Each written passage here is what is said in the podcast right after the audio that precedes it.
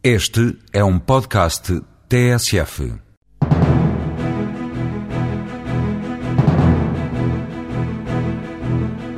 As tintas da Aeronavy vão passar a ser fabricadas também no Brasil. A empresa, que tem como cliente a Armada Norte-Americana, estuda ainda a abertura de mais fábricas no continente asiático. O emblemático Hotel Polana, em Maputo, acaba de acolher uma loja Vista Alegre Atlantis. O grupo português de porcelanas e cristais quer expandir a marca em Moçambique e apostar no setor da hotelaria e restauração, para além da venda ao público. A Galp vive um momento de viragem no negócio do gás. O acordo assinado com a Petróleos da Venezuela permite a segurança do abastecimento e ainda a possibilidade da Galp participar na nova central de liquefação. As tintas da Aeronavy chegam aos quatro cantos do mundo e a clientes de peso, como é o caso da Marinha Norte-Americana, que pinta os barcos de guerra com a tinta única fabricada por esta PME de Setúbal. Voltada para o negócio internacional, a Aeronavy decidiu pela primeira vez avançar para a construção de uma fábrica fora do país. Vai nascer no porto do Suape, em Pernambuco, no Brasil, num investimento de 10 milhões de euros. Entrevistado pela TSF, o presidente da empresa explica que a importância do mercado brasileiro justificou esta aposta, mas o desafio desafio da Aeronavy é ainda maior, reforçar o negócio na Ásia, onde promete também aí abrir unidades de produção. Mário Paiva traça o perfil internacional do grupo português. Nós temos um escritório em Macau, que é apenas um escritório de, de representação, que se ocupa, de, digamos, dos assuntos da China e que nos dá algum apoio no Sudoeste Asiático. Não muito, mas algum apoio. Por exemplo, o Vietnã, que é hoje um dos nossos mercados importantes, porque temos um contrato muito grande, digamos, com a Vinachine do Vietnã, que, que tem vários navios em construção, foi conseguido em Macau, através do escritório de Macau. Temos uma empresa em Singapura, também com investimento direto nosso, com um parceiro local, que é, digamos, uma empresa de distribuição, não tem fabricação. Nos Estados Unidos eh, e no México temos parcerias, temos algumas parcerias também no Médio Oriente. Agora, investimento direto em fabricação é a primeira. Nós vamos fazer um investimento grande no Recife.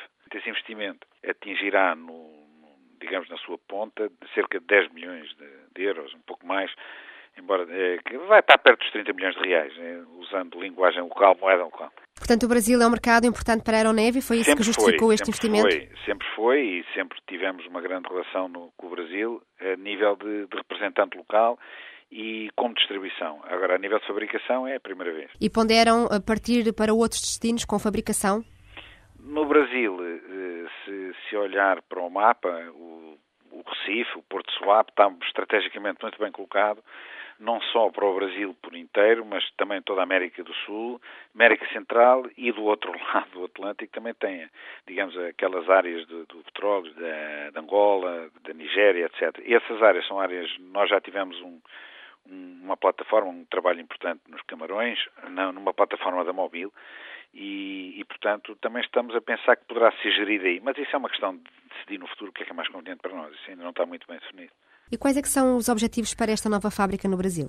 Os objetivos são fornecer para já um mercado brasileiro que é, é por excelência um dos nossos maiores mercados. É fornecer os nossos maiores clientes, que são neste momento os estaleiros Atlântico Sul, que estão também colocados no Recife, que vão ser responsáveis pela construção de, pelo menos neste momento já têm 10 navios Suezmax adjudicados e mais algumas outras construções de, também para, para, a indústria do, do, offshore, do petróleo. Temos outros grandes clientes, como seja a Transpetro, a Petrobras e há mais alguns, enfim, é daí que vamos nascer. Nós esperamos que com esta unidade aí o mercado, o nosso mercado brasileiro ganhe condições para poder crescer muito mais do que cresceu até esta altura, porque neste momento já é um mercado muito importante para nós. Os mercados asiáticos não justificam também um investimento deste tipo? Está em preparação. Olha, o mercado asiático, vamos dividi-lo em dois, principalmente o sudoeste asiático e o mercado norte da China, ou seja, China per si, não é?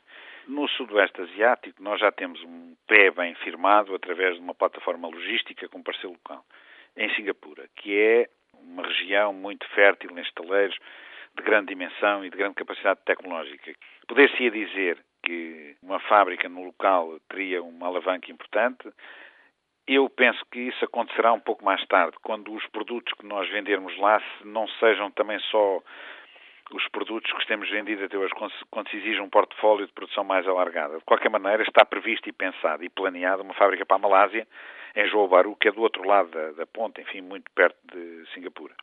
Mas isso a acontecer não vai acontecer antes do ano 2010, pela nossa previsão. Vamos agora acabar este projeto do Brasil, que deve estar em operação já em velocidade de, de, enfim, de cruzeiro durante o ano 2009 e depois eh, faremos então, pensaremos nisso. Na China temos já também uma delegação em Xangai que se dedica apenas a identificar projetos interessantes e, e se ocupa da parte comercial vai com certeza ter produção. Na China nós vamos fazer parcerias para produzir, mas não com fábrica própria, mas em fábrica alheia com controle nosso.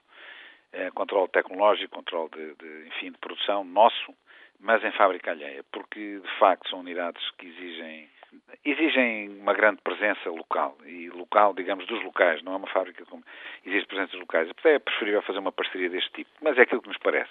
Isso vai ficar resolvido com certeza durante o ano que vem. A fábrica da Aeronavy em Setúbal prevê faturar 15 milhões de euros no final do ano e quando arrancar a produção no Brasil, a faturação deverá duplicar.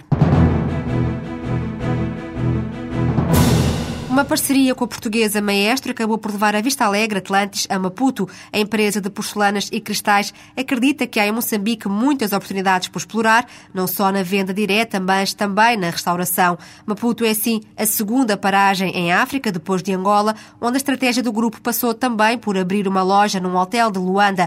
Em entrevista à jornalista Sandra Pires, João Pinto Basto, diretor de marketing, afirma que o objetivo foi colocar a Vista Alegre nas melhores montras do país. Tem muito a ver com a realidade quer de Luanda, quer de Maputo. A vida social passa muito pelos hotéis. As pessoas fazem as suas refeições, quer dizer, aos fins de semana frequentam os hotéis, socializam-se entre si nos hotéis, portanto, os homens de negócio enfim, fazem as suas, as suas reuniões e os seus encontros nos hotéis, portanto, os hotéis têm um, um papel muito importante na vida, quer na vida social e na vida empresarial. E foi por essa razão que abrimos estas lojas eh, nos hotéis. Quer num caso, quer no outro. São duas montras que têm uma clientela muito seleta e, portanto, também é excelente, um excelente veículo para dar notoriedade e visibilidade às nossas marcas. Quais são os potenciais eh, destes mercados? Quer num caso, quer no outro, sentimos que são mercados que consomem marcas e que consomem marcas de luxo e que existe poder de compra para as nossas marcas. A nossa internacionalização para esses mercados deriva um pouco desta realidade. Sentimos também que existe uma oportunidades na área da hotelaria, na área, nomeadamente, resorts de grande qualidade, eh, que estão a aparecer quer em Angola, quer em Moçambique. Queremos também posicionar as nossas marcas nesse mundo. Pensam de alguma forma expandir eh, ainda mais a atividade nestes mercados? Quer dizer, nós, estas são, diria, são as nossas bandeiras neste momento, são as nossas bandeiras quer em, em Maputo, quer em Luanda. Mas é nosso objetivo continuar a, apostar em força nestes mercados e quer dizer, o facto de estarmos, de termos uma presença local permite-nos identificar oportunidades e capitalizar este esforço de internacionalização que estamos a fazer. E permite também identificar oportunidades noutros mercados uh, ali próximos? Claramente. Obviamente que Moçambique e Angola são países com fortes afinidades históricas e culturais eh, com Portugal e, portanto, podem ser uh, portas uh, abertas para, para novos mercados eh, no continente africano. E, obviamente, que eu diria que o, que o desenvolvimento seguinte seria a África do Sul, claramente, onde sentimos que, embora as marcas inglesas tenham notoriedade e presença, mas sentimos que também existem oportunidades uh, por explorar. Estava a falar há pouco uh, de mercados em que, que, são consumidores de marcas. Uh, Estava-me a lembrar também da China. Não, não há hum, essa necessidade? Nós também estamos a olhar, claro, nós estamos a olhar para, esses, para, esses, para, essas, para as economias emergentes. Eh, também temos uma loja em Macau uh, e temos um distribuidor em Macau que também vai, vai, ser, vai ser responsável pelo mercado chinês. Portanto, estamos atentos a essas oportunidades e sentimos que o consumo uh, nesses países está a evoluir de uma forma muito positiva. E, portanto, é nosso objetivo internacionalizar também para essas economias emergentes. Também temos, temos feito negócios importantes na Rússia e no Dubai, e, portanto, sentimos que, de facto, existem oportunidades em países que há uns anos atrás não olhávamos para eles com a atenção devida. E já têm data para avançar sobre estes mercados, ou pelo menos um prazo pensado? Em Macau já temos uma loja. Relativamente aos outros mercados, temos feito negócios pontuais e precisamos dar um bocadinho de sustentabilidade às parcerias eh, que queremos estabelecer para evoluir eh, no sentido de termos eh, retalho nosso nesses mercados. Mas são claramente apostas, em termos da nossa estratégia de internacionalização, são claramente mercados que, que merecem a nossa atenção e onde sentimos eh, que existem oportunidades muito interessantes. O Grupo Vista Alegre conta com 11 unidades industriais, incluindo uma das mais emblemáticas fábricas de porcelana em Portugal. São estas louças e cristais que o grupo quer agora ver nas mesas de África e da Ásia. Numa altura em que se comemoram os 10 anos da chegada do gás natural ao mercado português, a Galp dá um passo em frente no desenvolvimento do negócio. Esta semana fechou um acordo com a empresa estatal Petróleos da Venezuela, que prevê a compra de 2 mil milhões de metros cúbicos de gás por ano. Mas a parceria vai mais longe do que a simples relação comercial. A Galp poderá investir cerca de 500 milhões de euros na central de liquefação do Gran Mariscal de Ayacucho, neste país da América Latina. O presidente da Galp explica os termos do negócio. Petróleos Venezuela tem projetos de gás em desenvolvimento e esses projetos passam por instalações de liquefação, isto é, a partir do gás natural, reduzem a sua temperatura e comprimem e fazem o gás liquefeito e depois exportam para todo o mundo. Este acordo prevê que a Galp possa comprar até 2 BCM de gás, eh, de gás liquefeito, que seria regasificado em Sines, para depois entrar na rede de alta pressão e na distribuição em Portugal até 2 BCM desse gás eh, e que também tem a opção de participar nas instalações de liquefação desse gás em Venezuela. A Galp deverá ter uma participação de 25% na nova central de liquefação, que conta com outros parceiros estratégicos. Portugal só vai receber o gás saído desta central lá para 2013, revela Ferreira de Oliveira. Uma planta de liquefação, para ter apenas uma ideia, com a capacidade como esta terá de cerca de 6 BCM, custa à volta de 2 bilhões de euros. Não? E, portanto, demora muito tempo a, a, a, a construir. Espera-se que esta planta esteja, esteja concluída entre 2011 e 2012. E, portanto, nós teríamos, em princípio, o primeiro gás que, que, que é fruto deste projeto entre 2013 e, eu diria, 2013. A Galp não tem urgência na, na aquisição de gás. É importante deixar isso bem claro porque eh, nós temos suficientes contratos de gás a longo prazo que nos permitem abastecer, abastecer o consumo nos próximos anos. Estamos a pensar sempre no período 2013 a 2020. A preocupação com o abastecimento de gás natural só se coloca daqui a 10 anos. Para os próximos tempos, Portugal tem energia garantida, assegura o presidente da Galp. Portugal, através da Galp Energia, tem duas fontes de abastecimento uma que é da Argélia, que vem através dos pipelines que passam por Marrocos e entram em Campo Maior, que são geridos por uma parceria entre a Galp Energia e a Gás Natural em Espanha.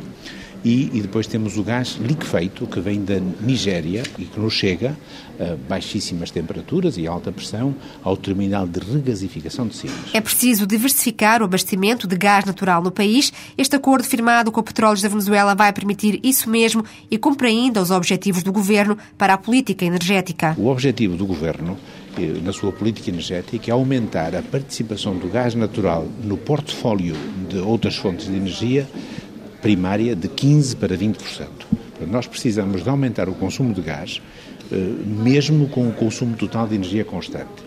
Também como o consumo de energia está a aumentar, quer dizer que por outra razão precisamos de gás. Precisamos de gás para aumentar, porque aumenta o consumo e precisamos de gás porque aumenta a participação do, do gás natural no conjunto de energias primárias que consumimos. Mas a Galp tem ainda outra meta em vista. A ambição é produzir gás natural na Venezuela através de outros projetos que decorrem no país. Eh, neste acordo não prevê a, a, produção do próprio gás natural, que, que é uma ambição natural de qualquer empresa que quer integrar-se verticalmente. Mas outros projetos que temos em curso, se bem sucedidos, poderão levar a essa oportunidade de produzir o próprio gás, que depois se liquefaz e se transporta, enfim, por, por navios especiais para si. A Venezuela faz agora parte do mapa energético português, seja a Galp compradora ou produtora de energia. A Galp hoje tem uma atividade de exploração e produção relevante uh, no Brasil, uh, em Angola. O nosso terceiro apoio na, na, chamada Bacia do Atlântico é claramente Venezuela. E, portanto, e com este triângulo Angola, Brasil, Venezuela, pensamos que podemos uh, contribuir de uma forma relevante para a integração vertical da nossa empresa. Faltava a Venezuela para fechar o triângulo do negócio internacional da Galp, para quem todos os riscos foram tidos em conta, incluindo os riscos políticos.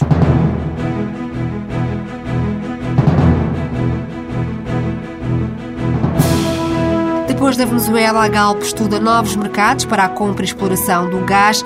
O grupo português está de olho noutras regiões da América Latina, na Rússia e no Médio Oriente.